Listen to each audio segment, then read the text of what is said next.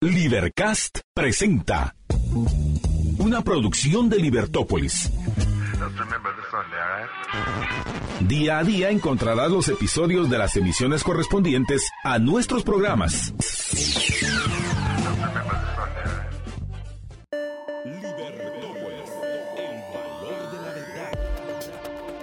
Una muy, pero muy, pero muy, pero muy, muy, muy, muy buena mañana a todos y cada uno de ustedes. Es un verdadero privilegio darles la más cordial bienvenida este maravilloso martes. Hoy es 21 de febrero para el año 2023. Muy buenos días. Arrancamos rápidamente con los titulares que hacen la noticia.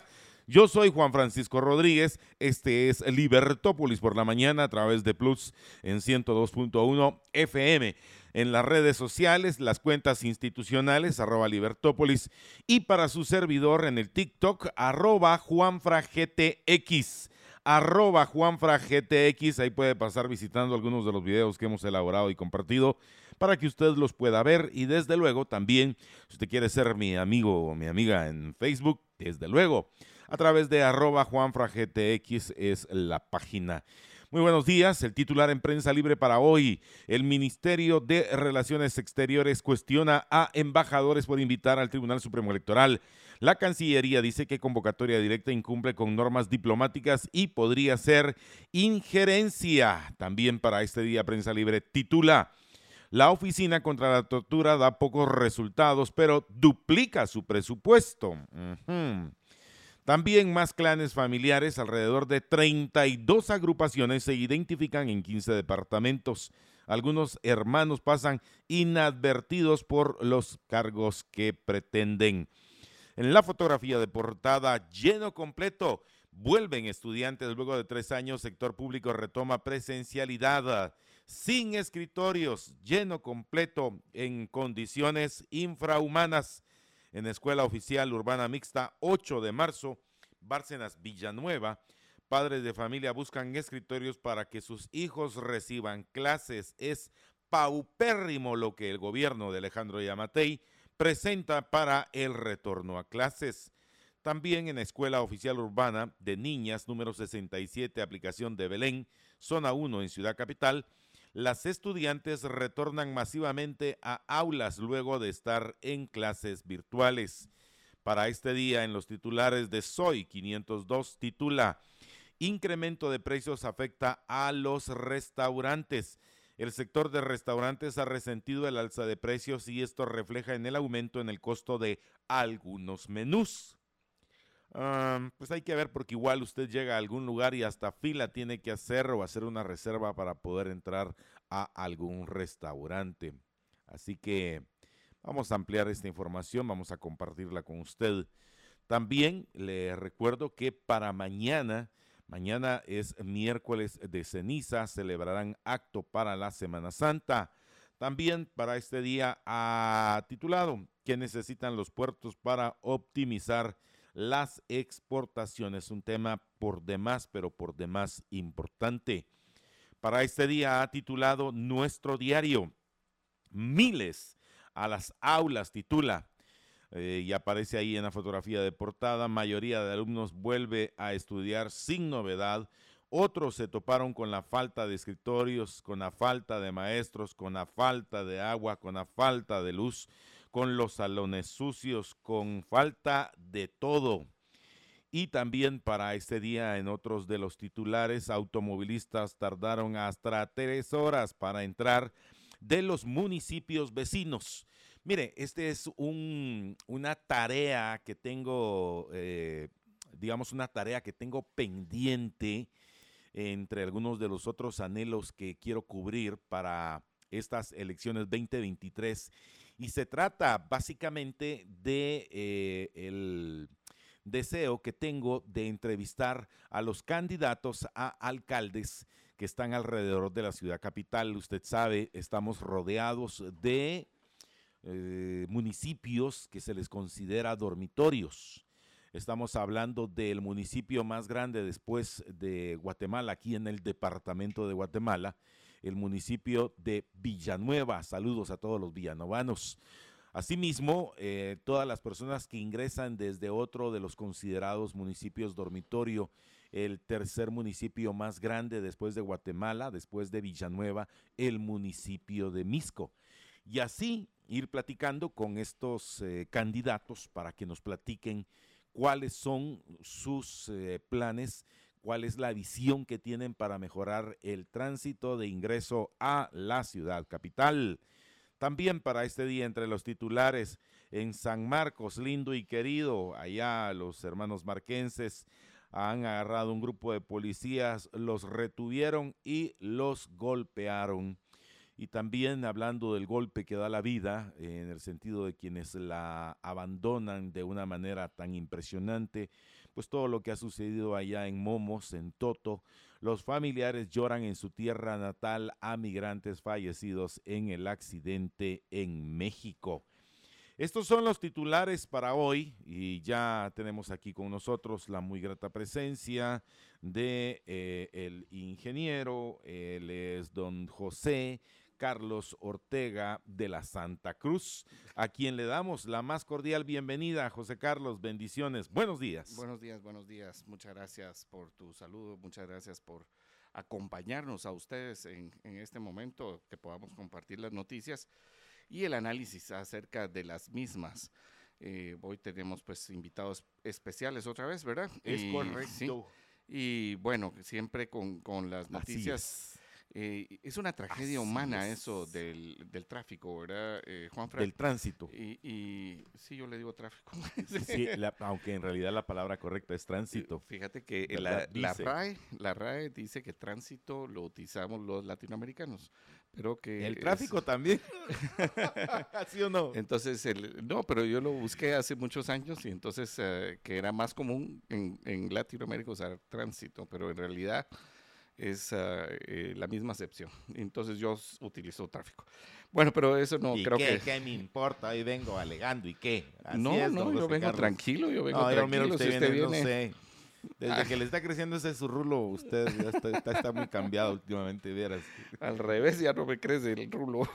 bueno, la cosa es que... ¿Usted era colocho? Eh, eh, hablando... Muy, muy, muy colocho, muy colocho. Era exageradamente colocho. O sea, de hecho no eh, en la época. Usted era José Carlos el Rulo Ortega, entonces. No, no, no. no, la gran es una cosa. Digamos que en vez de, de crecer eh, hacia abajo, digamos, en la parte de atrás del, del, del, cabello, en la nuca, en vez de crecer hacia abajo, o sea, en realidad se enrollaba, ¿verdad? Pero pues hay tiempos para todo, dice, pues, dice Eclesiastes, hay tiempo para esto, hay tiempo para esto otro. Y ahora pues ya no, ¿verdad? Entonces uh, habrá, estamos contentos cada día con su propio... Pero es un nuevo look, es eh, un nuevo look. Es un nuevo look. Lo bueno es que a usted le va la calva, en serio, ya así, o sea, una personalidad única. Sí, usted entra en un lugar y se siente un brillo especial. Un brillo especial, sí, así es, es correcto. Bueno, pues la cosa es que eh, sí, complicado, ¿verdad? el tiempo que las personas eh, pasamos, porque al final es, es, lo que pasamos, ¿verdad? ayer eh, me tocó una reunión de, en zona 9, no quise irme, uh, no quise irme, trasladarme lejos uh, para, para después volver, porque dije yo no voy a poder con el, con el tráfico, ¿verdad? No, o sea, me voy a hacer más tiempo. Entonces me quedé en zona 10, esperando y, bueno, era las seis, eh, salía a las seis menos cuarto, eran siete cuadras, siete cuadras exactas. Uh, ¿Caminó? Eh, no, no, no, tenía que ah. ir en vehículo porque tenía que eh, llevar pues, las cosas, ¿verdad? Computadora, todas estas cosas. Y me hice media hora. Ah, qué impresionante. y, y, son esas cosas que uno dice, no, hombre, no, algo, algo, algo hay que hacer algo hay que hacer y por supuesto que vemos miles de personas que estamos en estas y no, no, mal de muchos consuelo de bobos, dice el dicho, pero algo hay que hacer y esto tiene que ir por una solución integral. O sea, alguien decía por ahí es que ya no se puede hacer nada. No, sí se puede hacer. O sea, hay ciudades más grandes en el mundo y no pasa esto. Entonces, eh, algo hay que hacer. Y una de esas, eh, porque mucha gente le echamos la culpa a los buses, y, yo le voy a contar, es al revés. O sea, los buses eh, eliminan cierta cantidad de automóviles. El, el, un bus aproximadamente elimina 20 automóviles de, la, eh, de las calles. Entonces uno normalmente dice porque el bus se pone del lado derecho y, frena y, tapa. Pero a veces no es culpa del bus, es, es también falta de diseño de algunos lugares, porque en otros países los edificios, por ejemplo, ¿verdad? donde hay una alta carga y descarga de personas, tienen unas, eh, unas alas, eh, unas um, hombros, o no sé cómo se dice exactamente, pero los ales en inglés es eh, este hombro donde tú te sales del carril derecho y, y, te estacionas y puedes bajar a las personas. O sea, no tienes por qué parar en la calle como por ejemplo lo que sucede ahí en zona pradera, ¿verdad? que uno va bajando en zona pradera y justo ahí está la camioneta parada o un vehículo parado y no deja transitar a los demás. ¿verdad? Eso es un tema eh, que se vuelve complicado en muchos, muchísimos lugares. Y entonces es también un diseño de, de las ciudades. Y como decía, pues lo, los vehículos. Y entonces también hay que pensar en soluciones masivas eh, y esas soluciones masivas tienen que ver con estos transportes públicos y que no necesariamente tienen que ser de, administración pública, pueden ser de administración privada. Me refiero que el transporte público masivo, como por ejemplo los metros eh, y, tanto aéreos como, como subterráneos, que tienen que ser una solución. O sea, no, no, no podemos, ya, ya, somos una, ya somos una metrópoli de 3 millones de personas y eso eh, y, creciendo, ¿verdad? Porque encima de todo, como hay aquí mucho más, eh, mucho más cosas, ¿verdad? Porque hay pues más oportunidades de trabajo, más eh, lugares donde estudiar, más entretenimiento, más lugares para hacer deporte. Entonces, con toda esa gama de situaciones, entonces las personas siempre tienen una atracción a la, a la ciudad y eso pues complica, porque si tú desarrollaras otras partes, ciudades, otras, las famosas ciudades intermedias, y estas ciudades intermedias tuvieran también buen transporte público, agua, drenajes, ¿qué, otra cosa? Entretenimiento y sobre todo lugares de trabajo, pues la gente va. Yo me recuerdo que hace 10 años que yo tenía que salir al interior del país y eh, aquí, aquí, ¿cuántos, ¿cuántos mandados haces tú en una mañana o en una tarde? O sea, el promedio son dos, dos y medio, ¿no? O sea, no logras por el, por el tránsito, por el tráfico, eh, hacer más que esto. Pero yo, por ejemplo, en las ciudades estas, está, eh, y eso que empezaban más tarde que aquí, porque aquí empezamos a las siete, siete y media, ocho, allá empezaban a las nueve, ocho y media, nueve, y yo lograba hacer entre cuatro o cinco mandados. Entonces decía yo, a la madre, que me abundó el tiempo, ¿verdad? Y eh, es, calidad de vida para las personas. Y yo creo que ese es el punto, la calidad de vida que debe estar en los planes de nosotros los ciudadanos a la hora de ir a votar eh, por acá. Estoy, estoy 100% de acuerdo con, con, la visión que tenés en ese sentido y eh, quiero felicitar desde ya a aquellos candidatos a alcaldes que estén considerando hacer más productivos a sus municipios por decirles algo, por diferente tipo de circunstancias.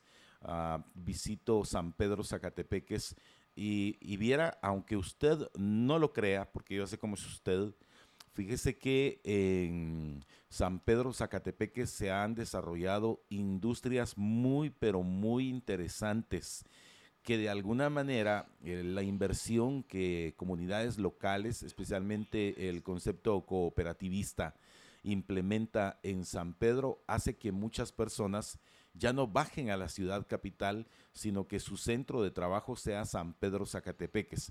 Particularmente, eh, yo no conozco eh, así cara a cara, frente a frente, al, alcalde actual y a quienes serán candidatos. Por eso eh, tengo ese deseo de poder hacer ya sea una visita, un foro o compartir de alguna manera con ustedes, estimados amigos televidentes, oyentes y los candidatos alcaldes, eh, ese preciso eh, encuentro. me parece por demás importante, José Carlos, que también lo planteas para que conozcamos cuál es su proyección. Pero en San Pedro Zacatepeques, aquí a, a pocos kilómetros de la ciudad capital, hay todo un desarrollo empresarial impresionante. Eh, se recordarán ustedes que eh, en San Pedro Zacatepeque se dio el primer caso de, del COVID aquel 13 de marzo. Eh, pero traigo esto a colación porque precisamente el grupo de aproximadamente 15 personas que viajó para allá son empresarios sanpedranos que se fueron a España, se fueron a Europa. Tengo entendido que ahora hay un gran grupo de personas que viaja a Grecia, por ejemplo, en este mismo año. Eh, ¿Por qué? Porque lo pueden hacer, porque están desarrollando industria. Y entonces cada que uno de estos empresarios sanpedranos eh, invierte en Guatemala, le cree a Guatemala, eh, obtiene el apoyo no de bancos, sino de cooperativas y tienen el desarrollo, por ejemplo, no sé si ustedes saben, San Pedro Zacatepeques se produce, las maquilas producen la ropa, esa que se compra, por ejemplo, en Europa o en algún lugar de los Estados Unidos, bajo una marca muy conocida de jeans, también producen los uniformes de un equipo de la, de la NBA en los Estados Unidos, producen camisas de marcas que se venden eh, en, en, Europa y en algunos países de Norteamérica, creo que Canadá y Estados Unidos, aquí nomás en San Pedro Zacatepeques. Y coincido al 100% con José Carlos que cuando estas industrias crecen, lo que hacen es que ya no hay migración a la ciudad capital eh, misma que según lo, pues, pues, lo que hemos estudiado, nos relata que de 1976 para acá empezó esa explosión demográfica, una mayor densidad poblacional viniéndose a la ciudad capital. Pero eh, San Pedro Zacatepec es aquí nomás, como les digo, es un claro ejemplo que sí se puede, que sí hay vías, hay alternativas y eh, va a ser interesante y desde ya la puerta está abierta eh, completamente para que podamos tener este encuentro con los amigos candidatos a alcalde de estos municipios. Eh, por, referencia digo Misco y Villanueva por ser los más grandes después de la ciudad capital pero igual el impacto que pueda tener Chinautra, que pueda tener San Pedro Ayampuc, que pueda tener Chuarrancho, que pueda tener Santa Elena Varías, eh, Villacanales, eh, San Miguel Petapa, también el que pueda tener eh, de este otro lado, por ejemplo, San José del Golfo, Palencia, del otro lado, San Raimundo, etcétera. Entonces creo que es por demás importante el que podamos tener esa posibilidad. Además, eh, también en ese tema, fíjate, José Carlos, y es una sugerencia que les hago a ustedes, cuando de ustedes dependa, eh, traten de tener un centro de acción, un punto donde poder eh, tenerlo. pues yo he encontrado uno allá en zona número 7. le queda muy conveniente a algunas personas, estamos a pocos minutos del periférico, y me refiero ahí a todo el sector del condado Naranjo. Eh, pues he tenido la oportunidad, menos en una pastelería, ¿va? porque ahí se meten con todo el carro, pero eh, tengo la facilidad esa y caminar de punto a punto en los diferentes lugares y eh, resulta muy positivo, me parece que sí. Pero bueno, entremos en otro de los temas que hoy llamó pero poderosamente mi atención, es el caso de es el caso de hablar eh, acerca de el Ministerio de Educación y en los trapos de cucaracha, que una buena cantidad de clases iniciaron en condiciones dispares. Titula, página número 3, el diario Prensa Libre. Después de casi tres años irregulares, pues usted sabe, debido a la pandemia, las escuelas e institutos públicos abrieron sus puertas para recibir a niños, adolescentes, adultos en otras jornadas para este ciclo escolar 2023 eh, en el sector público. Insisto que por la pandemia había impartido clases a distancia o de carácter híbrido.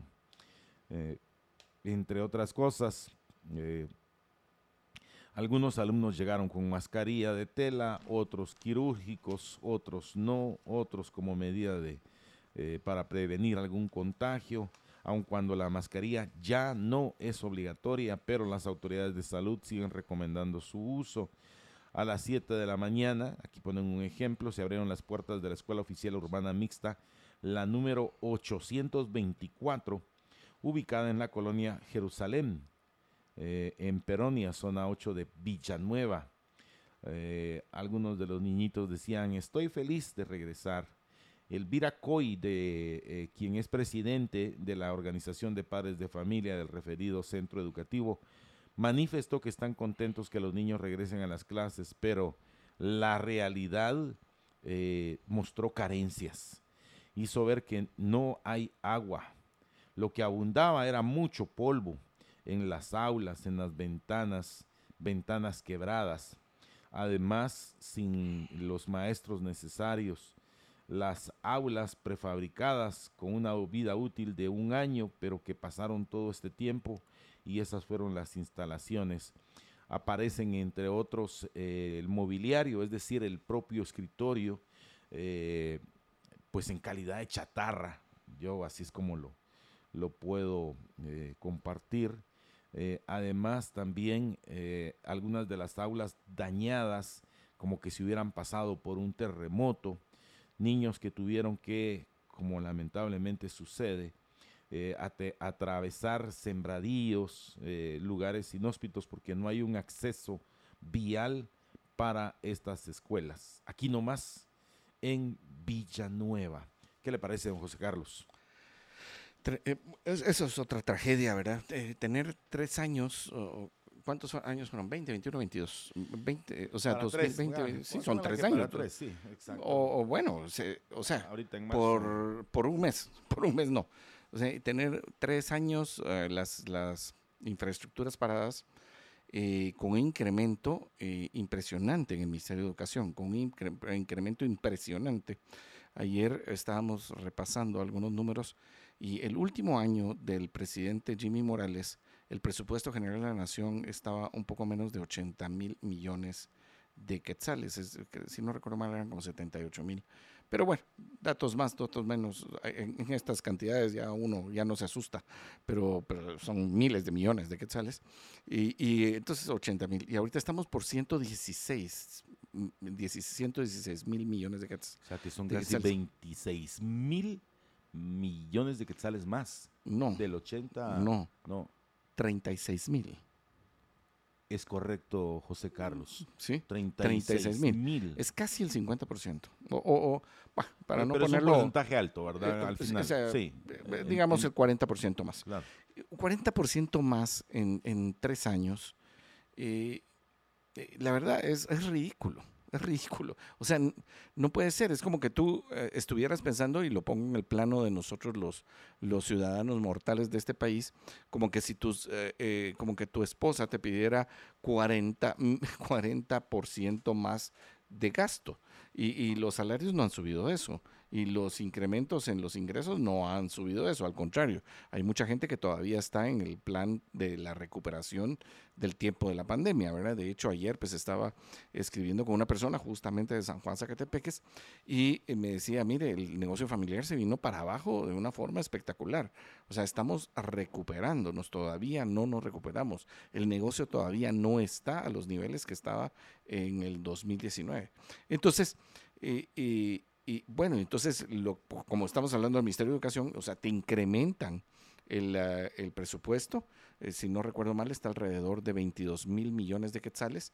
Y, eh, o sea, y, y, no ves que haya habido un cambio, porque decís, bueno, aprovechás, o sea, tuviste tres años para aprovechar, eh, las arreglaste las, las, aulas, arreglaste los, las escuelas, los institutos, los pupitres. De hecho, yo no sé si sabías, pero el año pasado se aprobó una ley para desechar toda la chatarra de las escuelas y de los uh, institutos públicos la cual tenía vigencia solamente de un año.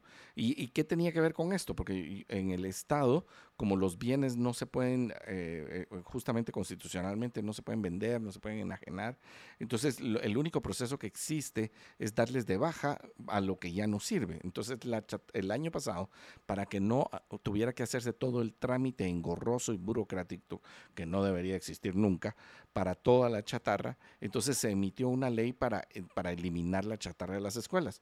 Pero fíjate que, mira cómo es esto. O sea, seguramente muchos directores no hicieron caso a esa ley, que no era una ley obligatoria, sino que era una ley que les ayudaba a salir de la chatarra, ¿Por qué? Porque seguramente vieron que no iba a haber pupitres este año. Y entonces ahí están agarrando la chatarra y tratando de ver, y ya viste que en algunos lugares los padres de familia están agarrando los pupitres en estado de chatarra y viendo cómo los componen para sus hijos. O sea, esto, es, esto es vergonzoso. Eh, o sea, es lamentable, vergonzoso y, muchas otras cosas más. Y que después vengan desde el Ejecutivo, el presidente, la ministra, a decirte que, eh, lo que mejor está funcionando es el Ministerio de Educación, porque supuestamente dieron estas bolsas que les daban eh, algunos materiales para estudiar y también les daban alimentos. Pero el punto es que en, el, en la educación o sea, tuvimos un retraso de tres años, Juanfra. Y ahora que regresan los niños, que regresan los adolescentes, se encuentran con que las instalaciones están malas y entonces el retraso va a ser aún mayor, Juanfra. O sea, esto, eh, esto llora sangre.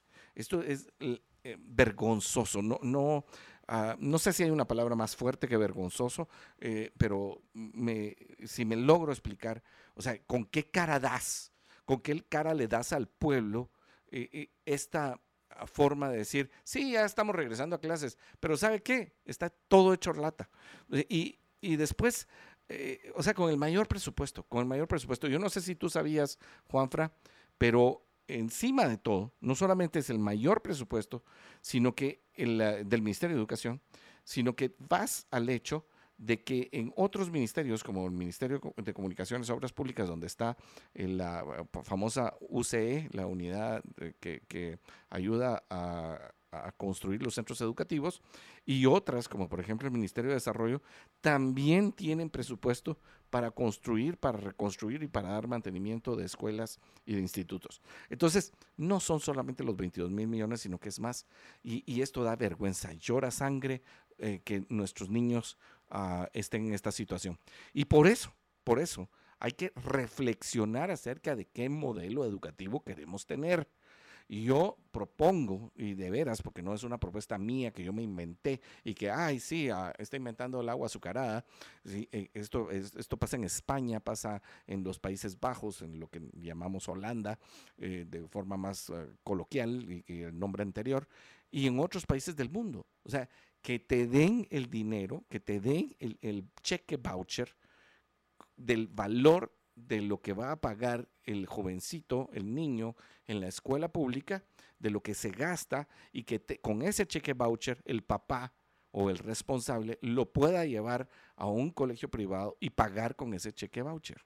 ¿Por qué? Porque eso no sucede en, esas maneras en, las, en los colegios privados. Y además el incentivo se vuelve infinitamente superior. Porque si usted tiene un cheque voucher y usted va a ir a un colegio privado a pagar con ese cheque voucher, el incentivo para que usted sea retenido en ese, en ese colegio es que lo traten bien, que le den, o sea, que le den una buena enseñanza y que haya una buena infraestructura y que también haya tecnología. Porque mira, Juanfra, o sea, estamos hablando del retroceso en infraestructura, pero no hubo ningún adelanto. Tres años y no pasamos nada en Internet, en computadoras, en asuntos virtuales, en metodología, que en, lugar de estar recibiendo los jovencitos libros, recibieran una tablet y todo el contenido en la tablet para poder estudiar. O sea, esto llora sangre, es vergonzoso. Eh, eh, debería de haber alguien con la suficiente honorabilidad, eh, no sé la palabra exacta, la, suficiente vergüenza y decir, sí, me quedó, me quedó grande el puesto y renuncio, desde, desde arriba hasta, hasta abajo. Es, esto llora sangre, de veras, eh, encontrar en estas condiciones las escuelas públicas. Estoy eh, de acuerdo con tu persona, has estado muy acertado.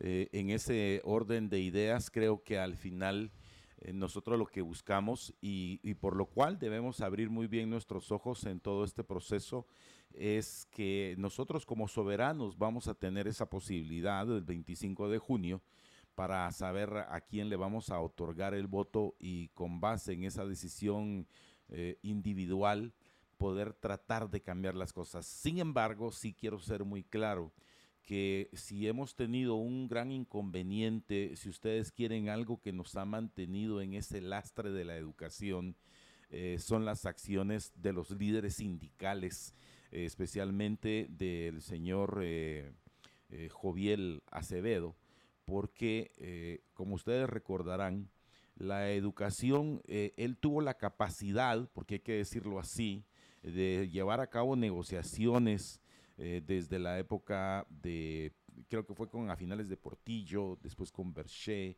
después con el presidente Colón, después con el presidente Otto Pérez, después con el presidente eh, Jimmy Morales, ahora con el presidente Yamatei y seguramente también con el siguiente, porque como operador político para su gremio, para el magisterio, eh, pareciera eh, muy bueno.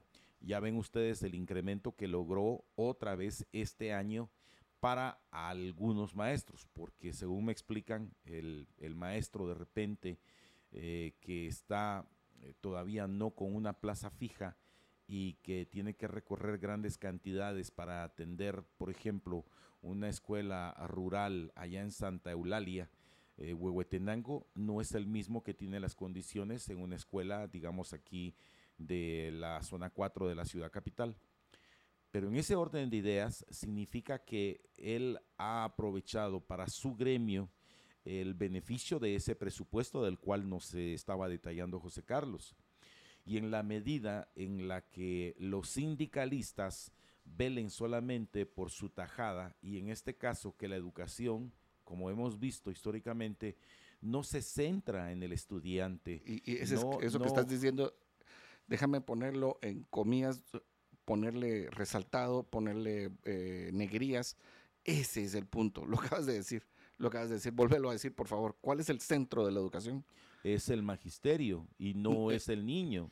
Y debería ser al revés. Es el niño. Debería, es el niño. debería girar es el punto. en el niño, en el interés del niño porque una vez nosotros seamos un pueblo que no adquiere conocimiento, un pueblo que no se tecnifica, un pueblo que no eh, da ese paso a la revolución digital, ese pueblo que no eh, adquiere los elementos básicos de la capacidad de expresión a través del lenguaje, conocer los elementos básicos para poder comunicarse, un pueblo que no alcanza los elementos necesarios de la matemática para poder desarrollar sus capacidades cerebrales, es un pueblo sumido en la ignorancia y pareciera que así nos quieren, como un pueblo ignorante, como un pueblo incapaz, como un pueblo que no se puede desarrollar. Sin embargo, sí les quiero compartir que nosotros venimos de una ancestralidad eh, en la cual nuestros antecesores, eh, los creadores de esta gran ciudad, aquí donde se asienta el Valle de la Ermita, aquí donde estuvo Caminal Juyú de hace 4.500 eh, años para la fecha, eh, gente trabajadora, gente constructora, gente productiva, gente que buscaba el nivel de exportación, eh, porque todos quieren ver quizá a nuestros eh, ancestros como un grupo de, de, gurús que todo el tiempo estaban viendo hacia el cielo. No, señores, que eran capaces de poder crear y basar sus economías en el conocimiento que adquirían de la naturaleza. Y ahora lo digo así con un dejo de tristeza, porque vemos cómo nosotros hemos ido dejando todo eso. Eh, como ustedes sabrán, hace años, pero hace más de una década que nosotros no consumimos el maíz eh, que a la gran limitadamente se produce aquí. Nosotros importamos el país, el maíz, nosotros importamos el frijol, nosotros importamos el arroz y nos hemos dado cuenta que esta eh, macroeconomía eh, que cambió en los conceptos agrarios, eh, no, mejor dicho, sí, agrarios, eh, no tuvieron una transformación de fondo.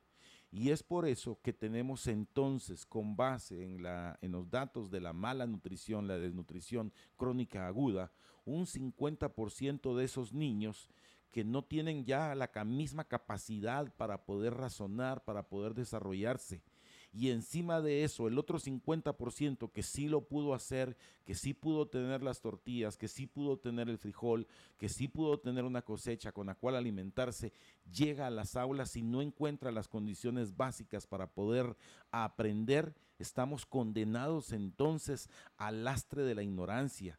Y lo peor que le puede suceder a un pueblo, históricamente, eh, bíblicamente o como usted lo quiera poner, es la falta de conocimiento, es la falta de educación, es la falta de aprender de la vida misma, porque en esa medida vamos simple y sencillamente nosotros socavando las siguientes generaciones, la presente y siguientes generaciones, y estamos condenados, pero así como se lo digo, estamos condenados a la muerte, a la muerte de la tecnología, a la muerte de las posibilidades, a la muerte de la inversión, a la muerte de mejores condiciones económicas, a la muerte del bienestar, del progreso y el desarrollo. Es por eso que es tan importante apuntarle a la educación, apuntarle a la educación. Por eso eh, creo que es importante también la apertura que hemos eh, creado en este espacio de Libertópolis por la mañana para poder platicar con todos y cada uno de los candidatos y que nos platiquen también del tema de la educación. Hace años que aquí en Guatemala no se tiene una revolución educativa. Hace años que no se cambia la currícula educativa. Hace años que no se tiene una mega inversión en el tema de la educación. Es decir, que estamos condenados al lastre de la ignorancia. Rápidamente vamos a hacer un encuentro con nuestros amigos del patrocinio, no sin antes recordarles a ustedes que el jueves 23, mire, ya ya ha pasado mañana, a las 7 de la noche, horario de Guatemala, María Dolores Arias conversará con los Liberhéroes Plus y Liberhéroes VIP de la Liga de los Liberhéroes con el tema Amor de cortar las venas o Amor virtuoso. Este es un beneficio exclusivo para los Liberhéroes Plus y VIP. Todavía tienes tiempo para unirte a la Liga de los Liberhéroes y participar en la conversación. Solo debes ingresar a nuestro sitio www.libertopolis.com, pulsar el banner y únete a la Liga de los Liberhéroes y suscribirte. 7 de la noche, jueves 23. Amor de cortar las venas, amor virtuoso o qué tipo de amor queremos.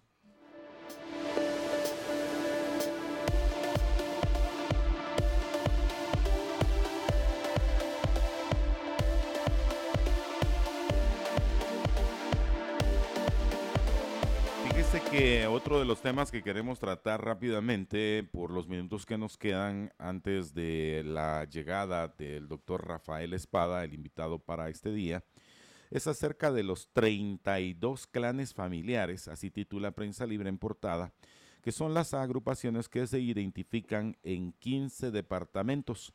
Algunos hermanos pasan inadvertidos por los cargos que pretenden. Y de este tema ya hemos platicado en más de una oportunidad. Hoy es como una ampliación al tema que ya se había tratado alrededor de hace un mes eh, de los grupos que están eh, incluidos aquí, pero resaltan algunos, por ejemplo, en este partido que se llama Cambio, el del señor Manuel Valdizón. Hay que recordar que Manuel Valdizón es el candidato. No, no, no, tú te estás equivocando, Juanfra. No. Tú sos pura lata, tú sos pura lata. ¿Por Porque no es de Manuel Valdizón. No. Es de sus hijos. Ah, es de sus hijos. Sí. Ah, no, no sé, es que estás dando. No, es prensa libre. No, yo solo Son fake news, va. Sí, son, fake news. No, ah. ¿Qué, forma de tergiversar la información. Y al final. O, de tergiversar la política. ¿Verdad? O sea, algo usted, usted entiéndame el sarcasmo, por favor. Así es, por supuesto. Por favor. Y entonces encontramos a Manuel Valdizón, es el candidato por el Estado Nacional, nada más y nada menos que en la casilla número uno Luego encontramos a Jorge Valdizón Vargas, que es el candidato por el Estado Nacional en la casilla número 2. Y después Manuel Valdizón Vargas, candidato a distrito por el departamento de Petén. Y ahora, eh, no solamente alias Tres Quiebres, este candidato, actual alcalde y candidato otra vez, eh, que presumiblemente tiene lazos con el narcotráfico, es Edwin Gerson Javier Javier quien es candidato eh, por cambio también para la eh, casilla número uno por Chiquimula. Y ahora, como él va a dejar la alcaldía, se la quiere heredar a su hermano, eh, quien se llama Luzbin Elioni Javier Javier. Él es el candidato ahora a alcalde. Y al paso que van, cambio. Será una fuerza eh, que sí creo que va a colocar a diputados. Ahí te recordarás. Mira, yo me recordaba que el señor eh, alias Tres Quiebres eh, es bien, ya no recuerdo exactamente. es Duin. Es Duin, Gerson. es Duin Gerson, Javier Javier. Él tenía un proceso de antejuicio. Es correcto. Por, por, la, por la muerte de unas personas. Justamente el día de la pelea. Eso. bien, estamos ahí, yo hablo y termina, me parece bien, estamos tan, conectados. Una, sincronía total. Bueno, la cosa es que... yo creo que fue porque nos pusimos los chalecos.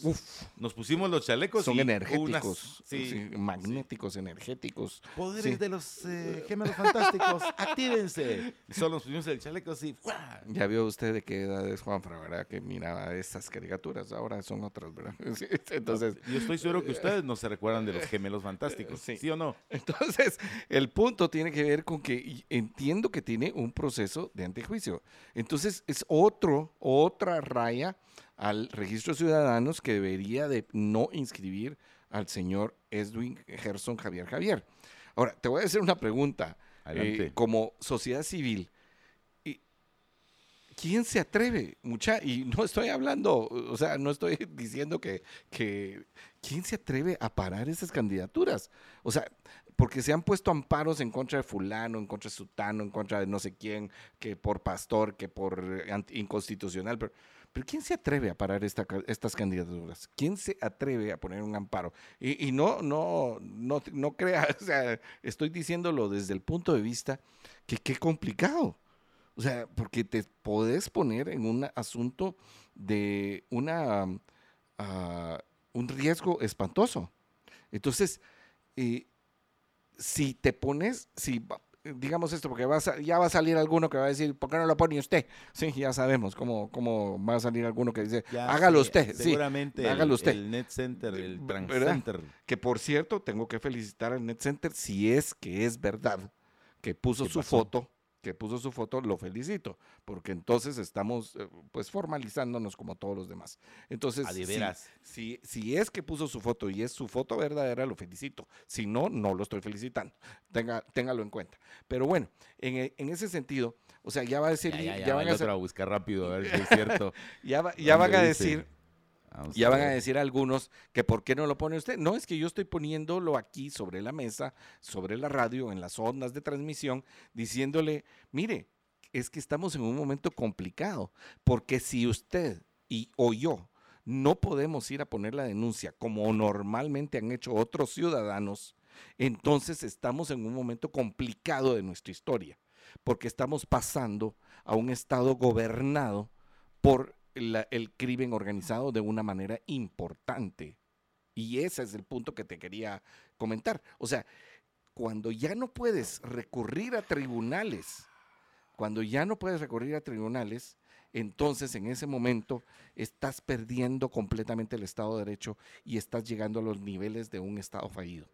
Y ese para mí es un punto muy, pero muy complicado. Fíjese usted.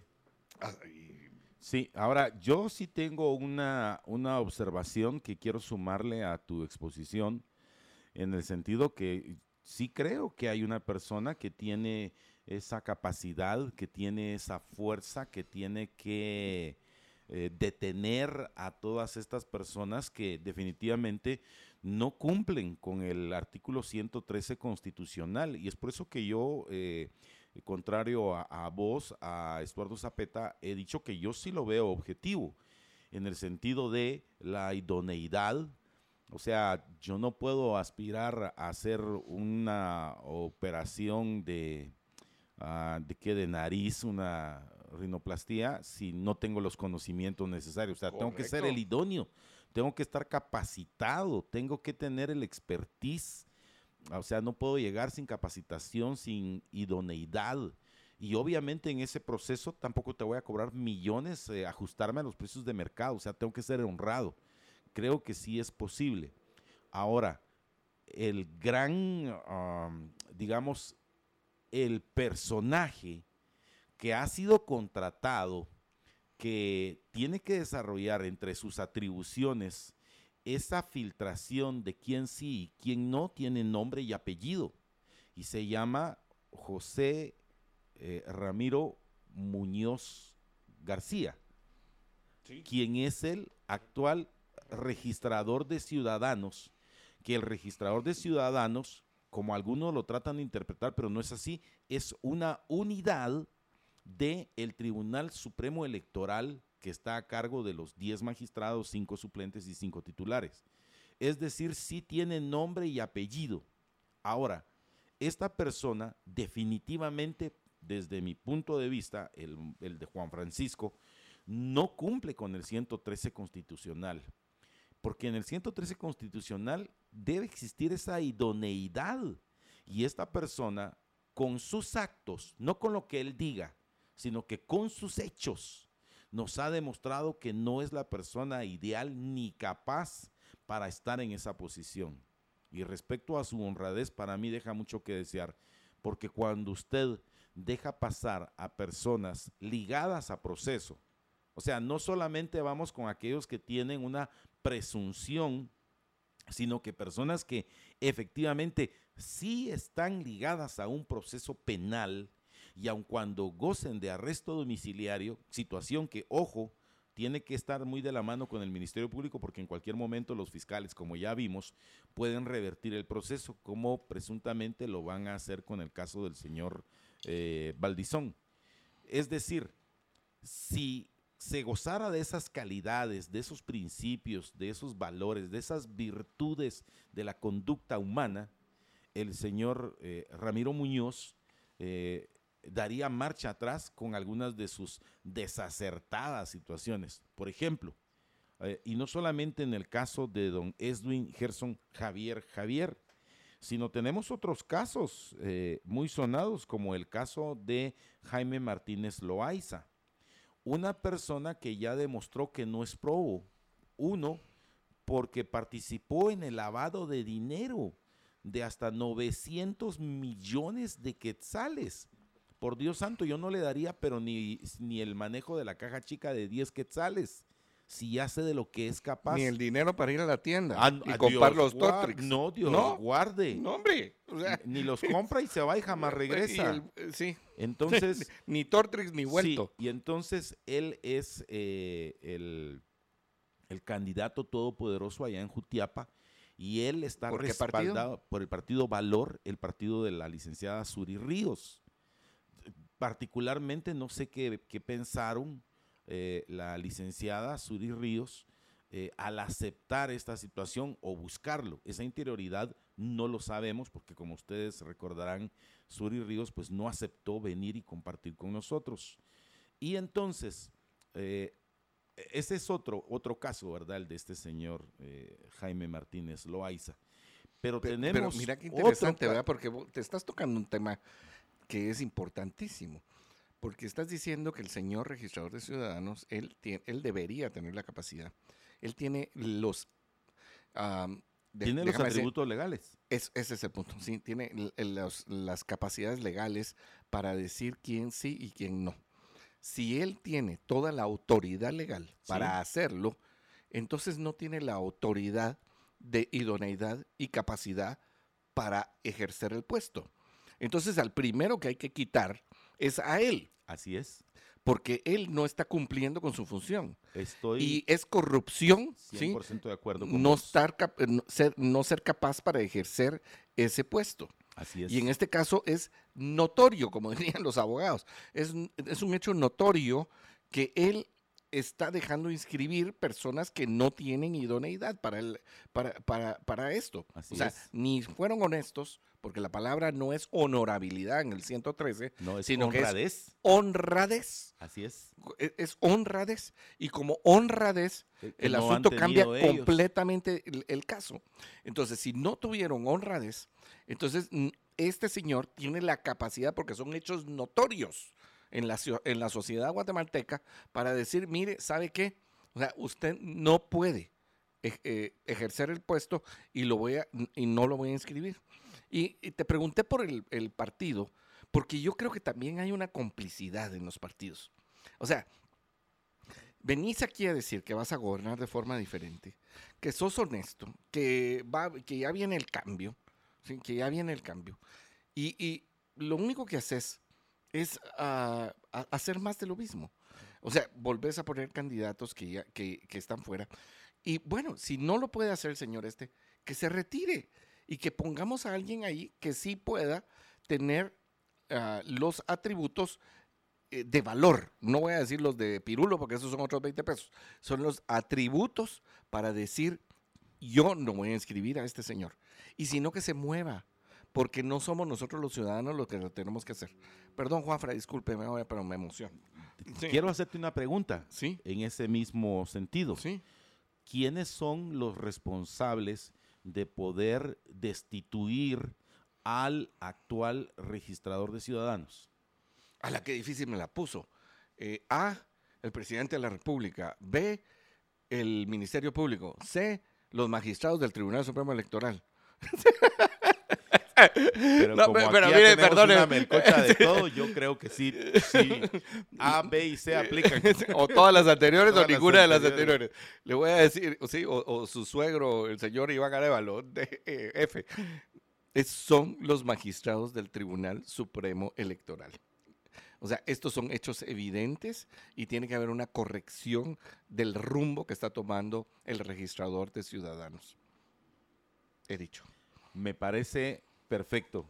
Vamos rápidamente a un encuentro con nuestros amigos del patrocinio. Ya, regresamos, no sin antes compartir con ustedes una importante información.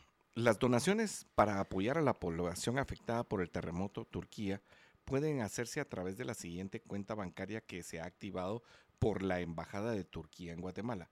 Banco Industrial Asistencia de la Embajada de Turquía, cuenta monetaria Quetzales 158 022 897-9.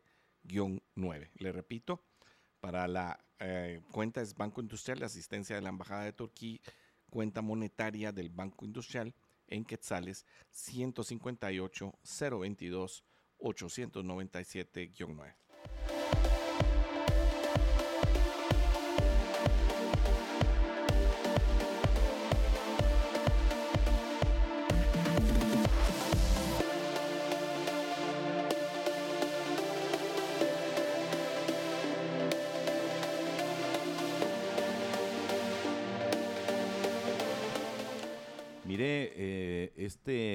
Me llamó mucho la atención, eh, lo hemos estado viendo en redes sociales y es en relación, y es el titular hoy principal, que el Ministerio de Relaciones Exteriores ha pedido al denominado G13 que no intervenga en asuntos del Tribunal Supremo Electoral, ya que los señores del Tribunal Supremo Electoral no saben decir no.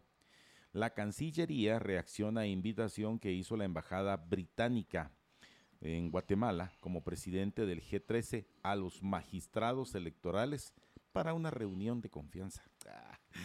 El ministerio... Es chistoso como, como, como...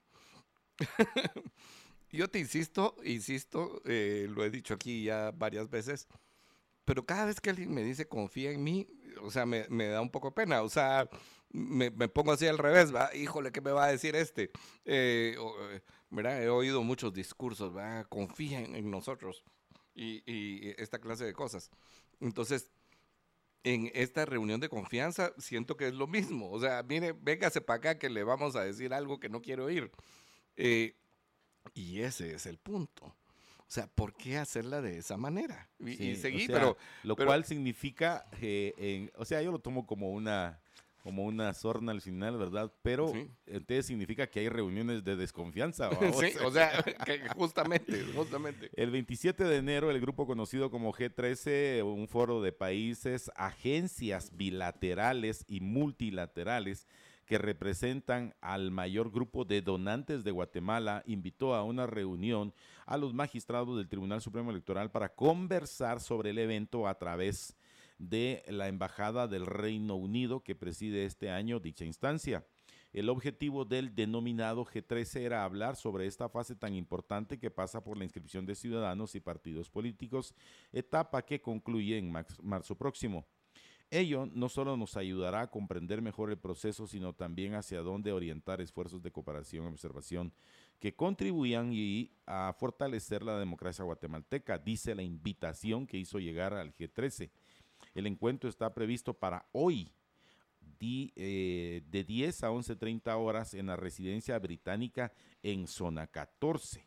Bueno, pero si lo que quieren es un curso avanzado del proceso electoral, pues yo creo que el Tribunal Supremo Electoral sí podría enviar a un capacitador para que les explique el proceso electoral. De repente algunos de ellos, y aquí estoy hablando con absoluta seriedad, puede ser que recién hayan entregado sus eh, credenciales como nuevos embajadores y si quieran conocer eh, honestamente este proceso.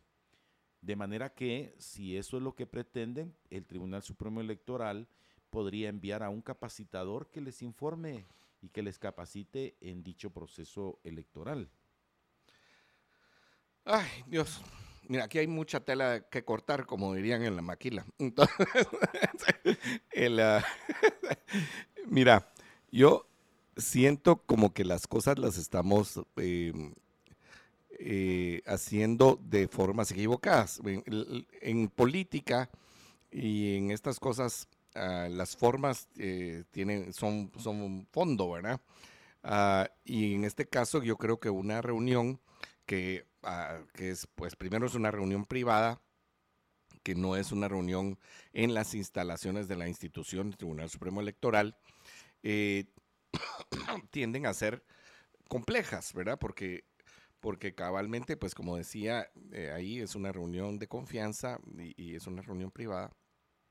¿Y qué es lo que se pretende? Entonces, el, el problema, Juanfra, es que durante muchísimos años, durante muchísimas elecciones, la comunidad internacional sufragó los gastos de nuestras, de nuestras elecciones yo no sé si tenías ese dato, pero muchísimas veces nuestros ah, asuntos democráticos fueron resueltos en las, eh, eh, o sea, parte del dinero de las elecciones era aportado por los países donantes.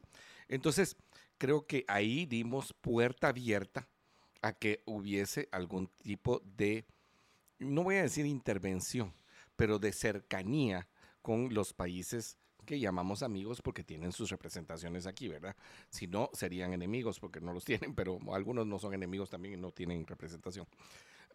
Simplemente son los países amigos y que en algún momento han ayudado al fortalecimiento de nuestra democracia. Número uno. Ese dato histórico es importante, creo yo. Número dos. El Tribunal Supremo Electoral pidió a la Unión Europea que viniera a hacer una observación electoral de forma importante, una forma más importante que otras veces. y de hecho, vinieron ya funcionarios de la Unión Europea a hacer reuniones para ver si convenía o no convenía hacer esa observación electoral. Porque no iba a ser una observación electoral de, de turismo, o sea, no es turismo electoral, no es turismo de, de observación sino que era un poco más profunda, a raíz de los problemas que se suscitaron en 2019.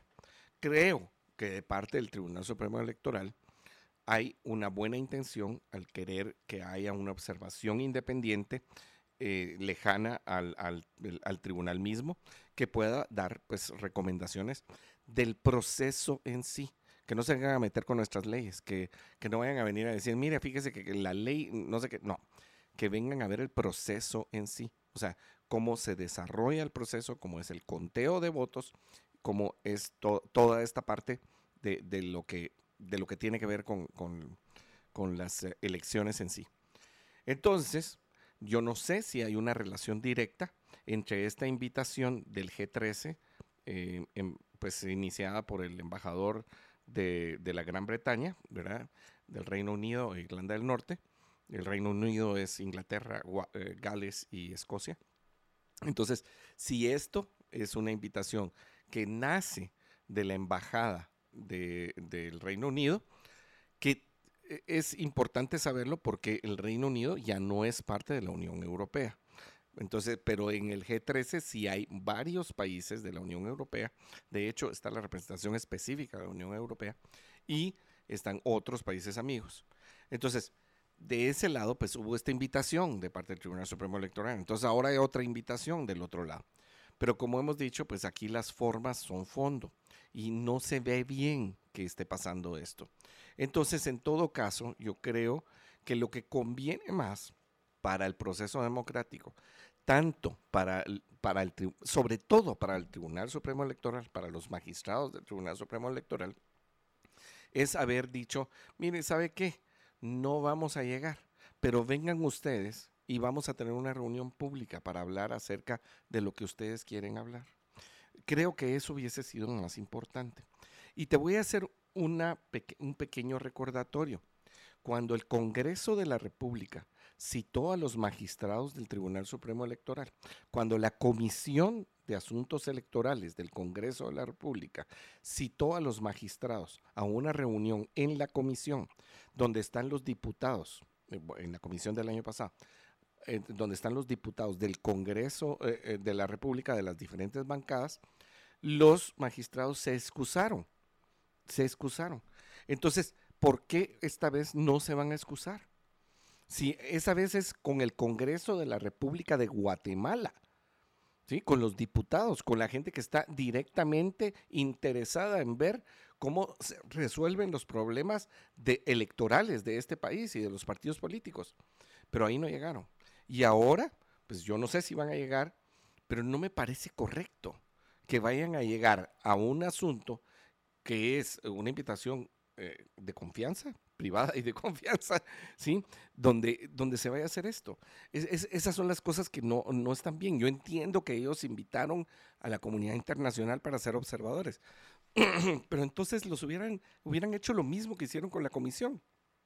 Los esperamos aquí y que sea puertas abiertas. Esas son la clase de cosas que sí generan confianza. Y te quiero, que no tienen que sumarte un dato. Que, que, en medio de esto eh, va a sumar más nuestra desconfianza como, como ciudadanos guatemaltecos. Eh, y ha eh, subtitulado Prensa Libre, la postura de la Embajada Británica.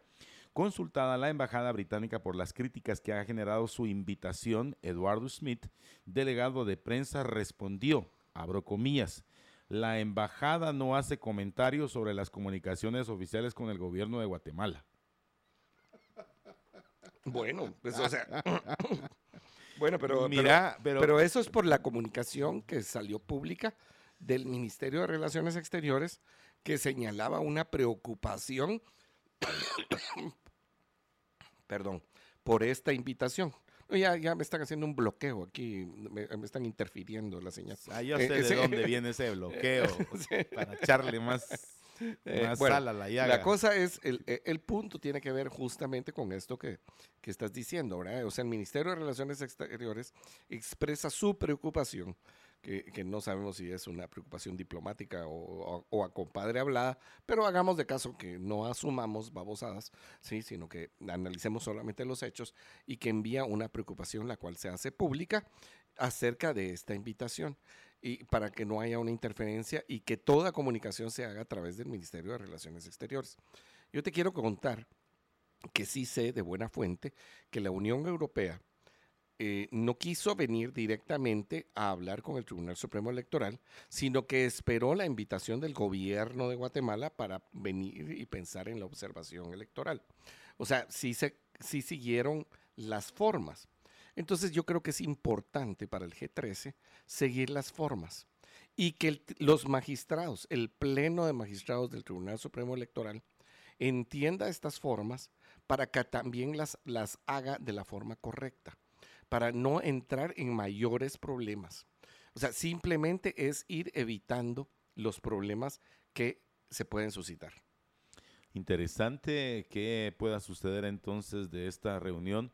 Lo que sí sé es que un grupo de ciudadanos guatemaltecos hoy eh, fueron convocados para apostarse en la entrada de la colonia en donde eh, está ubicada la embajada británica. La residencia de la embajada británica. Exacto, para que hacer esto como una muestra de rechazo, a lo cual eh, pues ya veremos los guatemaltecos que responden a esa invitación, llegan, hacen el bloqueo, eh, no sé si va a ser bloqueo estilo Codeca, que por cierto había anunciado o presumiblemente se había anunciado algunos de los bloqueos para este día pero sí eh, considero, eh, José Carlos, que nosotros hemos tenido también una responsabilidad en este tema, porque una vez aceptas una ayuda económica, como que los países que la hacen entonces se sienten en cierto derecho, por así decir, eh, de como de fiscalizarte, de preguntarte, de indagar y esa es la otra parte quizá. Y entonces creo que todo hay que ponerlo en contexto, lo que nos gusta y lo que no nos gusta, porque ambos son eh, los dos lados de la moneda. Y vale la pena reflexionar entonces eh, que si queremos la plata, si queremos, digamos, ese proceso, ah, pero no queremos que fiscalicen. interfieren con nosotros. Interfieran con nosotros. Entonces, no recibamos plata, porque igual, ¿verdad? Eh, ¿Cómo es que dice el dicho? El que paga Pide las canciones. El que paga pide las canciones. Correcto. es muy sencillo. Correcto. mira, me recuerdo que fui a un curso político. Eh, posiblemente fue el primero que recibí específicamente de política, no, no de estudios que uno hace por fuera, digamos, o sea, de forma no curricular. Este era un diplomado muy sencillo en el INSEP. Y el, ah, entre las, habían discusiones ahí de diferente tipo, democracia, de república, y de los intereses que hay en la política. Eh, la, verdad es que fue un curso muy interesante, sobre todo una relación con muchas personas, pero ya en, en los asiagos años, sí, hace algunos, algunas décadas, por lo menos dos, y fue un curso los sábados, si no recuerdo mal, y estábamos en estas cuando, cuando estábamos hablando acerca de de las cosas que tiene que hacer el Estado y las cosas que no tiene que hacer el Estado. Entonces yo cada vez que había alguien que decía, es que el Estado tiene que hacer algo, ¿verdad? Entonces, ¿quién lo va a pagar? Y de repente sale una dama un poco insistente y dice que no lo paguen los, los, ah, eh, los países, eh, los países donantes. No, tal vez no lo dijo así exactamente, pero no lo paguen los países. No había en ese momento uh, surgió la crisis de los Balcanes y, toda esta parte donde después se, va el dinero para allá. Eh, y, entonces, y, ¿y, por qué? O sea, ¿y por qué nos tienen que pagar ellos las cosas? O sea, ¿por qué nos van a pagar ellos? Porque es que ellos, no, perdone, pero es que no tienen ellos que pagarnos las cosas. O sea, cada quien tiene que velar por su propio futuro. Eso de estar esperando que te paguen. Y para mí, uno de los colmos que tiene una sociedad, y que era la nuestra hasta hace algunas elecciones, era que los países donantes nos dieran dinero para las elecciones. Es que era ridículo. O sea, ahí fue donde se abrió la puerta. Yo creo que hay que cerrar la puerta con mucho cariño y mucha agradecimiento. Y, mucho agradecimiento. Decirles, miren, hemos llegado hasta acá casi sin problemas en las elecciones, han sido procesos casi, casi buenos, o sea, eh, con excepción del 2019 que sí dejó pues muchas, muchas brechas para llenar, ya veo que estoy usando correctamente las palabras, pero bueno, lo que quiero decir con eso es entonces, con agradecimiento cerrar la puerta, pero que seamos nosotros responsables de nuestros propios procesos y que lo sigamos haciendo bien y que lo que se hizo mal en 2019 se mejore, ¿verdad? Porque no estamos viendo que necesariamente haya cambios sustanciales para mejorar el proceso de 2019. Seguimos pendientes de ver qué va a pasar con el software, qué va a pasar con las papeletas, el acta número 4 que, tenía problemas serios y, y esta clase de situaciones. Bueno, eh, vamos a hacer un encuentro con nuestros amigos del patrocinio. Ya regresamos. En varios, varias de las personas que, eh, que están con nosotros y en alguna información que hemos recibido eh, por el Twitter, yo les recuerdo, ah, yo nunca lo, había dicho aquí al aire, logré recuperar mi Twitter hace más o menos ah, tres semanas, justamente el día que se hizo el Twitter no sé cómo se llama ese, Juanca, pero el día que hicimos la, la transmisión en vivo vía Twitter, Twitter Space creo que se llama, el Twitter Space, ese día logré recuperar mi Twitter después de, tres años o cuatro años de no utilizarlo. Eh, resultó que, que por haberlo dejado de utilizar me lo, me lo, me lo bloquearon, ¿sí? No sé si esa es la palabra correcta, pero entonces tenía que meter, ah, tenía que mandar el correo al cual estaba suscrito mi Twitter. Y como mi, yo ese Twitter lo tenía desde que había Internet. No sé si recuerda usted esa plataforma que era internet con y esa plataforma ya no existe, entonces yo no podía pedir el eh, password de regreso para que me lo devolvieran. Resultó que ahora, a raíz de que está don Elon Musk, la entonces...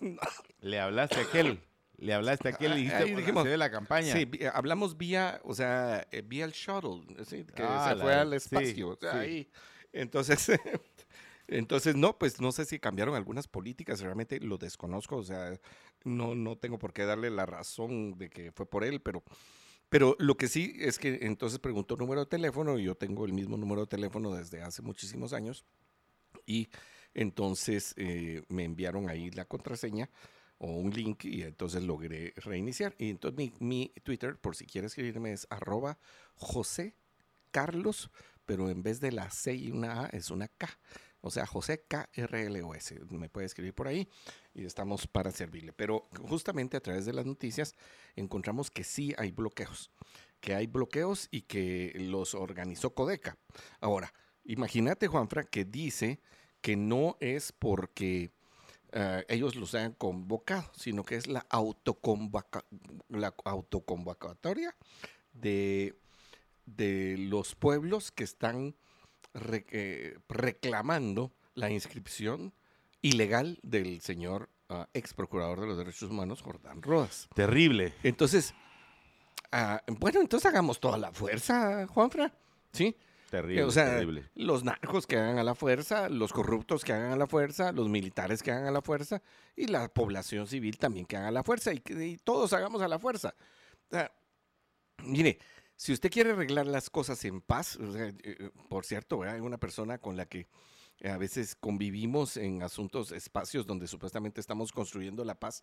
Y eh, el otro día sale con una, un asunto como, mire, yo me he hecho riata con cualquiera en cualquier momento. yo, a la madre, eh, es que no podía creer, porque si estamos en un asunto de cultura de paz, tratando de arreglar los, los problemas nacionales por la vía de la paz, y resulta que a nivel personal no somos consecuentes con nuestra vida, entonces digo yo, bueno, eh, o sea, eh, ¿qué está pasando? algo estamos haciendo mal.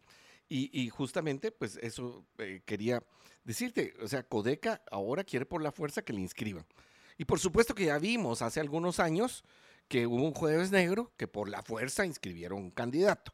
Entonces, eh, se repiten estos ciclos, se repiten estos ciclos cuando no hay un Estado de Derecho. Yo lo que digo es, si van a hacer esta clase de manifestaciones donde se violen los derechos humanos de otras personas, tiene que haber gente responsable que eh, eh, pues sea ah, denunciada de hacer esta clase de interrupciones al resto de la población y que en todo caso lo que están haciendo es poniéndose listos para que abran procesos penales en contra de ellos, que en algunos casos se los merecen. Pero esa no es la forma. En todo caso, el MLP debería de buscar la forma de hacer otra asamblea y cambiar a su candidato vicepresidencial. Les dará tiempo todavía. Y, les daba tiempo, les daba tiempo de sobra. Entonces, a, las carreras lo podían hacer, pero es la necedad de querer hacer esto. Y fíjate que ayer en, medio de todo esto, resultó que alguien dice, posiblemente sea un rumor, pero, pero son esos rumores que... Son rumores, son, rumores. que hay que hablarlos para, que, para enfrentarlos con la verdad. Y es, alguien dice, mira, es que se está pensando del lado de la izquierda que todos sus candidatos se retiren.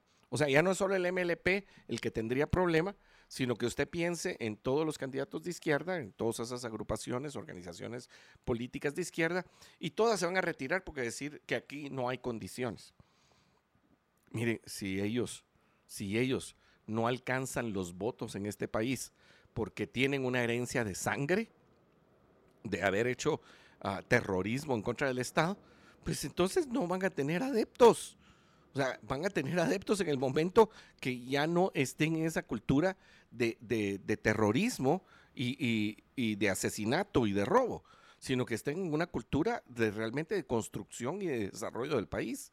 Y, eh, o sea, si, si lo que quieren hacer es excusarse, porque no todos los partidos de izquierda, no todos los partidos de izquierda eh, no fueron inscritos. O sea, hay una gran mayoría que sí fueron inscritas. Entonces, agarrar eso de excusa sería realmente muy complicado. Estoy 100% de acuerdo con vos. Hoy, mira, hoy vengo en una actitud de paz, de remanso espiritual, donde la cordialidad, el común acuerdo, eh, diría eh, Vinicio Cerezo, la concertación ha llegado al punto en esta mesa técnica en el cual estoy 100% de acuerdo con tus comentarios. En este momento usted está visualizando la manera en la cual, como debe ser, aplicando la ley, la Policía Nacional Civil se encargó de quitar el bloqueo abusivo, prepotente, autoritario de este grupo al cual yo califico de criminal. Eh, y ustedes me, dirán, pero Juan Francisco, ¿por qué decís que Codeca es un grupo criminal? Bueno, lleva varios asesinatos en su haber pues sino que lo digan los líderes de Codeca que están presos pagando y purgando una sentencia por asesinato. Usted lo puede investigar también. La diferencia nada más es que uno ha leído al respecto de esos hechos cuando entre ellos mismos, por eh, problemas dirigenciales, pues eh, empezaron con una serie de, de, atentados y dio como resultado al final, lamentablemente, eh, los trágicos decesos. Es por eso que yo la tildo como una agrupación criminal, una, una organización eh, terrorista también cuando entendemos que el terrorismo son todas aquellas acciones, según dice el DRAE, hoy citado por mi compañero don José Carlos, eh, cuando eh, se cometen acciones que pretenden intimidar, aterrorizar a la población con un determinado fin u objetivo y esto que, puede ser de carácter ideológico, y en este caso es lo que hace esta organización. Y también es una organización delictiva, porque roba eh, la propiedad que no le pertenece. Es decir, de la misma manera que usted me puede robar a mí mis teléfonos celular, mis, mi, mi, tele, mi reloj, mis anteojos, lo que fuera, eh, eso es propiedad mía, o sea, a mí me costó, es, es propiedad mía, y que venga otra persona y me lo quite, es exactamente lo que hace Codeca cuando roba, eh, en este caso, la electricidad.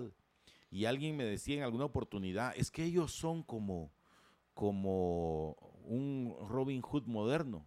¿Qué, ¿Qué? Le dije yo, ¿qué? No, no, no hay nada más equivocado que eso, le dije. Primero, porque tenés que releer eh, Robin Hood. Y segundo, eh, ellos no regalan la energía eléctrica, ellos se la roban para revenderla. O sea, se la roban para revenderla.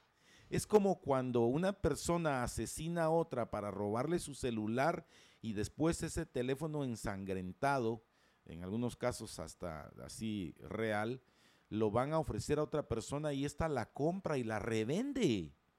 Por Dios santo, ¿hasta dónde hemos llegado? Y vuelvo e insisto, ¿verdad? Es allí donde tenemos que informarnos más para no cruzarnos en esas ideas.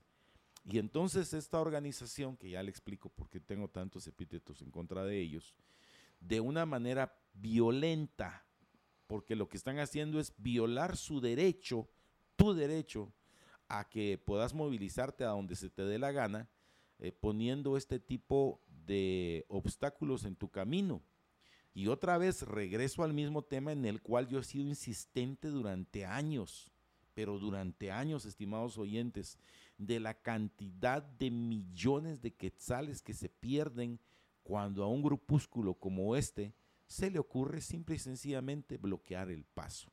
Es una actitud deleznable, contraria al bienestar de quienes ellos pretenden beneficiar, que es una total eh, falacia, y encima de esto, eh, buscar por la fuerza que se inscriba un partido político que no ha llenado las condiciones legales es completamente ilógico, absurdo. Eh, entonces, sí, yo creo que, hizo muy bien la Policía Nacional Civil. Estas imágenes, entiendo, son de allá del store, eh, de, de, donde nos están enviando este material, donde la policía, utilizando la fuerza como debe ser, eh, quitó las barricadas. Vemos ahí a un, a un agente de la Policía Nacional Civil quitándoles los trozos de madera para que no impidan el paso vehicular ni de los ciudadanos que se quieren movilizar de punto A a punto B. Y que, y que te voy a decir, porque una de las partes que algunas, gente, algunas personas no, no quieren entender al respecto es esa eh, de, de, por qué la movilidad es un derecho uh, de las personas. Tiene que ver justamente con que para poder uh, comercializar tú tienes que trasladar tus productos o te tienes que movilizar tú para poder vender tu tiempo. O sea, nosotros lo que tenemos en muchos de los casos es el tiempo que nosotros vendemos.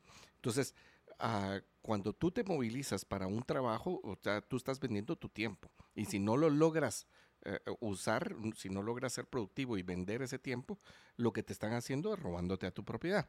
También si tú no logras llevar un, pedido a tiempo, o sea, te suben los costos y eso pues obviamente incrementa los costos eh, de venta. O sea, sube, nosotros tenemos precios más altos en algunas regiones del país porque nuestras carreteras no nos dejan llevar y trasladarnos rápido. Y con estos bloqueos aún más. Pero tú decías algo acerca del hurto de fluidos como se ha calificado. El robo de energía eléctrica.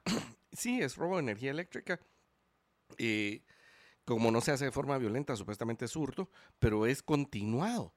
Y como es continuado y es eh, hecho de una forma ah, eh, no solamente continuada, sino que organizada, ya se califica como crimen organizado. Entonces hay también responsables de no ir en contra de estas ah, personas y, capturarlas y denunciarlas de una vez por este robo. Porque, ¿qué pasaría? Ah, muchos de los casos de los que estamos aquí eh, platicando, lo que vendemos también son servicios, o sea, no solamente productos, porque tú dices, bueno, ok, me está robando un producto, pero en este caso me está robando un servicio. El servicio que es no se ve, pero sí se, sí se siente. ¿Por qué se siente? Porque usted pues tiene eh, luz en su casa o en su negocio, eh, tiene una estufa y, la logra, ah, logra poner un calentador eléctrico, lo que sea, televisor, lo que sea que usted utilice para, para que se mueva con energía eléctrica. Pero cuando usted tiene este servicio, que, en realidad es una combinación de producto-servicio, tuvo costos para ello. Y es como que a usted le robaran sus servicios. O sea, si a usted le roban sus servicios o el fruto de su trabajo, le están robando. Entonces, justamente tú dices, ah, sí, es que le están quitando a estos, pero le están dando a otros. No, le están robando. Le están robando lo que ha invertido y esto genera también mayores costos para nosotros, el resto de la población, porque la empresa en todo caso va a tener que analizar sus costos y va a decir, pues yo no puedo perder, ¿verdad? Y lo que estoy perdiendo ahí, se lo voy a cargar al resto de mis clientes. Esa es una complicación importante. ¿Y qué exigimos entonces? Lo que exigimos es Estado de Derecho. Juanfra, otra vez, o sea, que alguien actúe penalmente en contra de estas personas que están en contra de la, de la propiedad de gente que trabaja para que esa energía eléctrica llegue a, esos, a esas poblaciones. Y encima de todo, como dijiste muy bien, encima de todo, no es que la regalen, ¿verdad? Cobran por ella. cobran por ella. Entonces ahí hay también lavado de dinero. ¿Ok? Bueno, pero para desestresarse en este 2023. Sí, por eh, favor. después de todo esto. Sí, Quinfica cuida de tu salud naturalmente con productos detox, antiestrés, energéticos naturales y muchos más. Quinfica, tu laboratorio natural. Visita hoy una tienda Quinfica cerca de ti. Estamos en el Centro Comercial Montúfar, la zona 1, en la zona 2 en el Zapote, en zona 9, en 10 en la 20 calle, en zona 13 y zona 15 sobre el Boulevard Vista Hermosa. También en San Nicolás, en Majadas y la antigua Guatemala. Haga sus pedidos al WhatsApp, usted ya lo sabe o no lo sabe. Si no, repítalo conmigo, 4022 2256. 4022 2256. en www.quinfica.com y en Facebook como Quinfica Medicina Natural. Eh, entre todo esto, eh, fíjese que eh, nosotros estamos muy empeñados en poder acercarnos al pensamiento de ustedes, quienes van a votar, quienes van a ejercer ese, ese derecho. Y es por eso que les cuento que ya, ya me reuní ahí con un par de, de amigos, de muy buenos amigos, y les digo, mucha, mira, voy a hacer un foro especialmente para jóvenes en el cual pues quiero compartir con voces jóvenes, con voces nuevas, eh, para preguntarles cómo ven este proceso electoral, van a votar, no van a votar, qué quieren hacer, qué esperan de los candidatos. Y entonces vamos a, voy a lanzar una, una iniciativa, eh, vamos a hacer un formulario, vamos a compartir ahí con varios jóvenes obviamente no pueden ser muchos, eh, vamos a ver eh, dónde lo realizo. Eh, quiero por lo menos tener unos, no sé, unos 8, 10, 12, pues los jóvenes que puedan y que quieran compartir con su servidor y platicar con ellos de este proceso electoral. Creo que la participación ciudadana es la cual eh, debemos motivar para que no quede en manos de unos pocos las elecciones y que después nos estemos ahí quejando terriblemente cuando no tuvimos eh, el acercamiento al voto como un derecho ciudadano de elegir y ser electo. Creo que eso es, pero por demás importante. Así que ahí les voy a estar contando y desde luego me gustaría compartir también con algunos de ustedes eh, eh, que se puedan identificar, que los podamos ver eh, de hecho, en las pasadas reuniones, eh, no sé, eh, José Carlos, si vos has tenido acercamiento con alguno de nuestros oyentes, yo solo la pasada vez que se organizó aquel desayuno, conocí a Gerson, conocí también a Carol, conocí también a Freddy, eh, vos y yo nada más, ¿verdad? Cinco sí, solo tres. Sí, solo tres que... el hijo de Carol. El hijo de Carol que estuvo con nosotros también. El artista que tiene ahorita su muestra en el, antiguo edificio Correos eh, hasta el 4 de marzo y, eh, estuvo ah, con nosotros el artista. Tenía, yo no tenía esa información. Y ah, bueno, pues sí, la contamos ahí, ¿verdad? Para el que quiera irse a dar una vuelta, hasta el 4 de marzo está la, muestra del hijo de, de Carol Piedra Santa eh, joven Wolf, ahorita se me fue el nombre. Y después de, pues sí, lo que tú estás ah, diciendo creo que es importante, poder tener ese contacto directo. A veces, pues sí, tenemos algunos amigos que, que nos han hecho llegar la... Eh, que nos escuchan, algunas veces nos hacen comentarios. Yo tuve una experiencia muy interesante esta, esta semana pasada, o el fin de semana que le escribía a una persona en un chat que no tenía yo su contacto, explicándole algo. ¿Está recuperando usted chats, eh, cuentas? No, no, no. Bueno, el chat era, Es un recuperador. imagínese usted, el recuperador. El recuperador. Serie de... Sí, con José Carlos Ortega. primera temporada. Y habrá segunda temporada. Ah, bueno, la cosa es que... Sí, la cosa es que alguien envió un chat, en este chat una información que no estaba correcta entonces yo le dije, mira, mire, eh, pues no, sabía si era hombre o mujer. Y le dije, fíjese que le quiero contar que el asunto va por acá, por acá. Y de repente me dice, mire, eh, y le puse al final mi nombre, ¿verdad? No iba a ser anónimo, soy José Carlos Ortega. Como otros. Entonces, entonces esta persona me dice, yo los escucho por la radio, ¿verdad? Y soy fulana de tal. hasta ese momento yo no sabía que era una dama.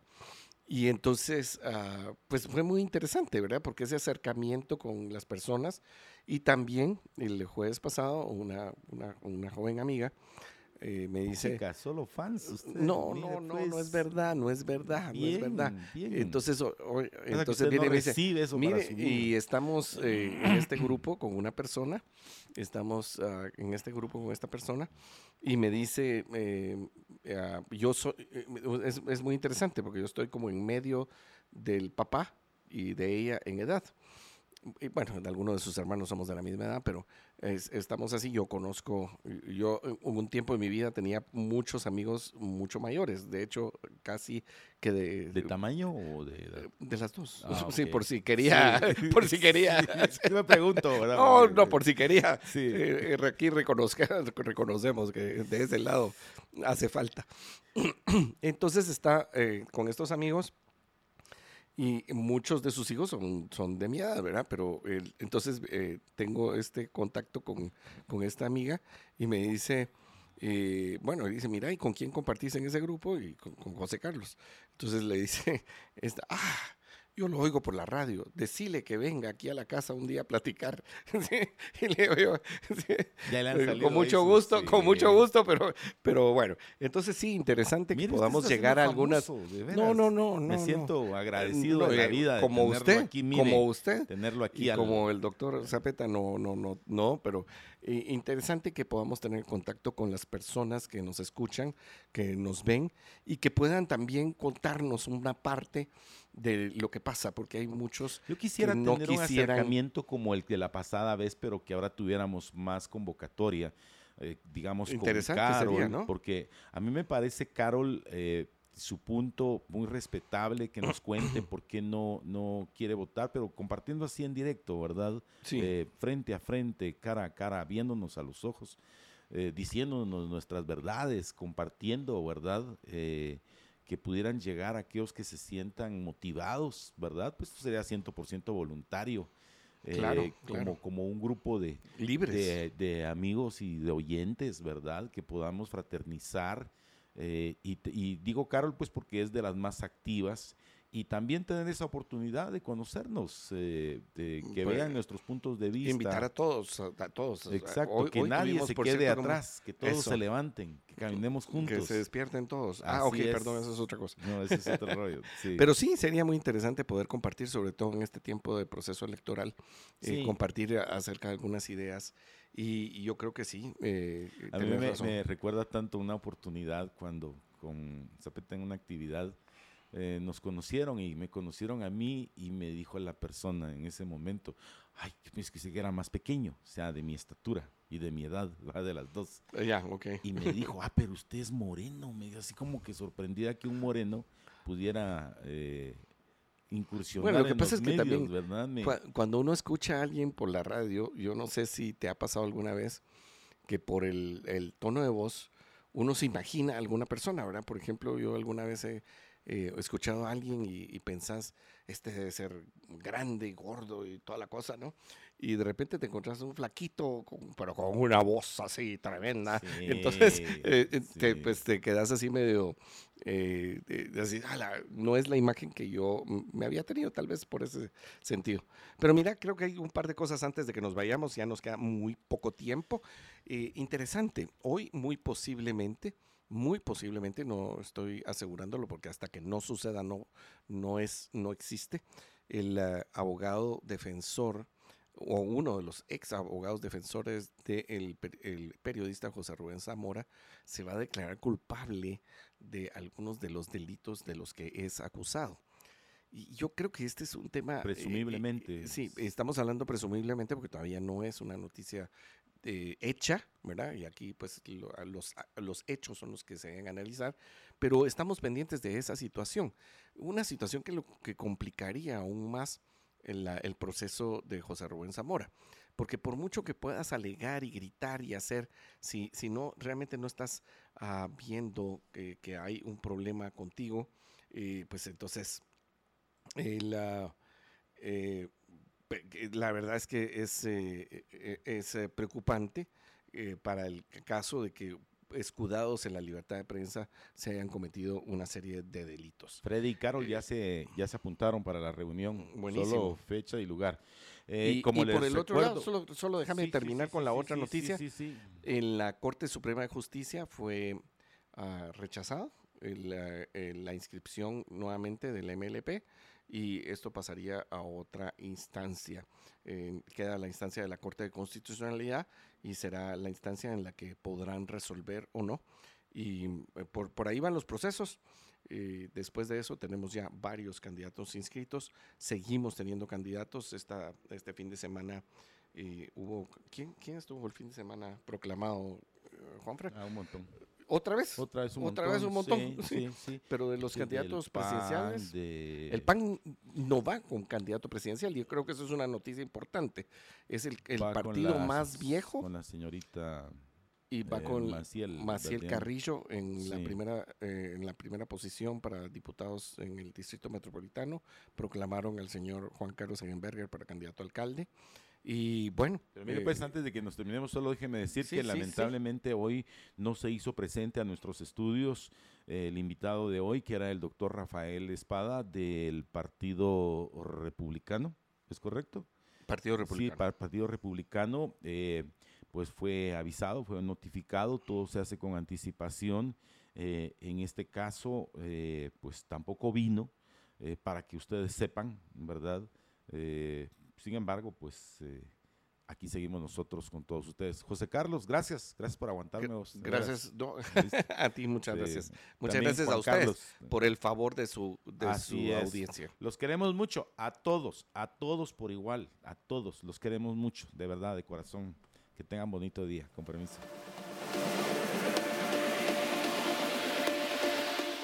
Libercast presentó una producción de Libertópolis. Recuerda suscribirte y dejarnos cinco estrellas para que continuemos trabajando en producir más podcasts de tu interés. Libertópolis.